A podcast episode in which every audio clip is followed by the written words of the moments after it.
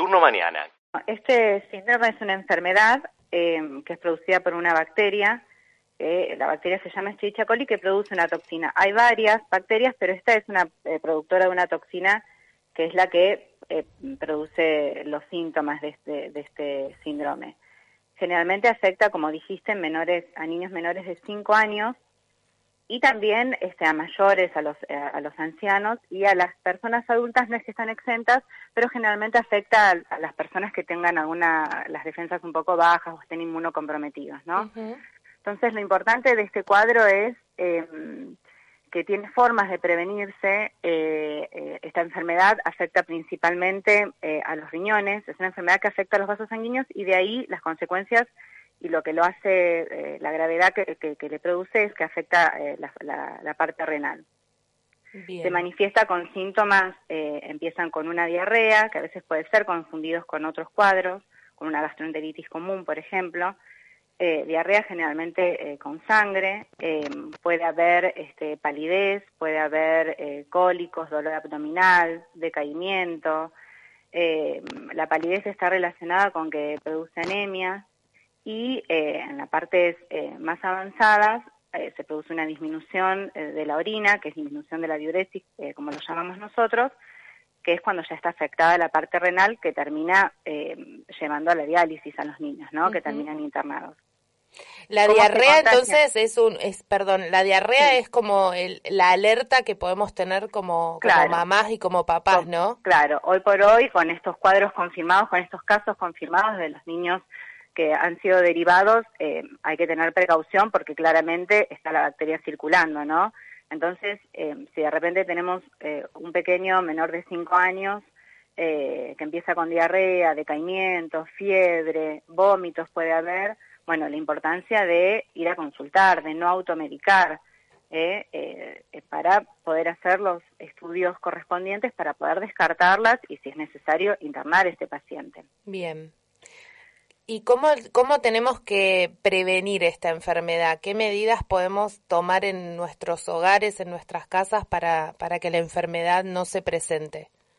Eh, las medidas, bueno, en primera instancia, tener en cuenta cómo es la forma de contagio. Esta bacteria eh, se contagia a través de, la principal causa es la ingesta de carne eh, molida, no que no esté bien cocida, ¿no? Porque la bacteria queda, la carne picada es como que que a diferencia, a diferencia de las otras carnes queda como en el centro, nunca como que llega o, termina de cocinarse adecuadamente, entonces la bacteria sobrevive y eh, es una de las causas más importantes. Pero también hay otras causas, como por ejemplo la contaminación cruzada, si usamos, de repente eh, cortamos carne este, contaminada y no eh, higienizamos bien los utensilios, o usamos la misma tabla para cortar verduras o no las higienizamos bien este, la, eh, tomar este, agua que no sea potable, la leche no pasteurizada, más allá de que acá no es, no es lo más común, hay que tenerlo en cuenta, ¿sí?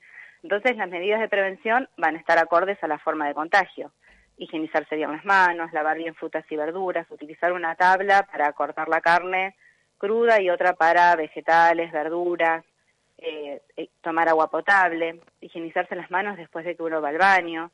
Este, son todas medidas, eh, bueno, y esto de tratar de no dar este, carne molida a niños menores de 5 años, hamburguesas, hamburguesas de, las, de, estos lugares de comida rápida, y aún sea preparado por, eh, por los padres, también porque uno nunca llega a saber si realmente el interior está cocido y ha matado adecuadamente a la bacteria, ¿no? Entonces, esto, es decir, bueno, un niño menor de 5 años, evitar, más allá de todas las medidas de higiene que hay que tener, no solo para prevenir este síndrome, sino para prevenir muchas enfermedades, decir, bueno, no hamburguesas, no, a, mayores de 5 años, con precaución también, ¿no? Pero eh, tener en cuenta eso. Y es la forma de, de prevenir, ¿no? De prevenir eh, el contagio de esta enfermedad. Bien, bueno, es importante entonces tener en cuenta estos datos, estas recomendaciones eh, que, que, nos decía, sobre todo en, en la cocción, prestar atención eh, la cocción de las carnes, pero este dato, ¿no? El, el de no dar carne picada a menores de 5 años me parece que es eh, fundamental. Es la clave, sí, es, es la clave y también, bueno, la higiene, esto de tener, decir, e, etiquetar, esta es la tabla para la carne picada, esta es para, porque a veces no le damos la hamburguesa y nos cocinamos para nosotros, pero le cortamos una verdura con ese mismo cuchillo, con esa misma tabla, y también es una forma de contagiar, ¿no? Entonces son pequeñas cosas que hacen que podamos prevenir esta enfermedad, que no tiene un tratamiento, que cuando se confirma al, hay que internar al niño y, si llegara a tener una afectación renal, se llega a diálisis. Este, es importante esto, como te decía anteriormente, de no medicar o no automedicarse, porque a veces eh, muchos padres tienen el concepto de un antibiótico y, el antibiótico en este caso hasta empeora el cuadro. Entonces, ante el primer síntoma, ir a la guardia, ir a la consulta, eh, el diagnóstico de esta enfermedad se hace más allá del examen físico que uno le hace, un laboratorio, un análisis de materia fecal, eh, donde se pueda detectar la bacteria. Y en el laboratorio se ven este, eh, estos parámetros, ¿no? la anemia, a veces las plaquetas bajan, también entonces este, son datos que uno tiene en cuenta para poder diagnosticarlo.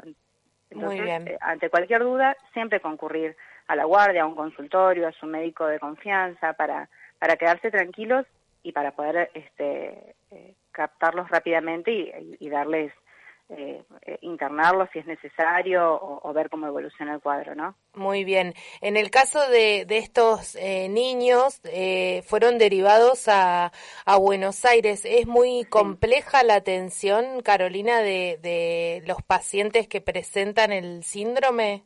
En realidad, la mayor preocupación es eh, esto, la realización de diálisis, diálisis eh, eh, porque al afectar la parte renal hay desechos que no se eliminan, ¿no? entonces, es, una de las causas más frecuentes de insuficiencia renal en los niños y es lo que se tiene que tratar. por eso, seguramente estos niños han sido este, derivados para poder realizar el tratamiento adecuadamente, que es una diálisis peritoneal generalmente, ¿sí? Este, después eh, hay que necesitan transfusiones de acuerdo al valor de hemoglobina, hay que controlar que no afecte el sistema nervioso, eh, pero bueno, si fueron derivados claramente a tiempo, seguramente el tratamiento es el adecuado, ¿no? Más allá de que no es un tratamiento específico para la enfermedad, sino por la complicación que produce. Turno mañana, un programa de todes.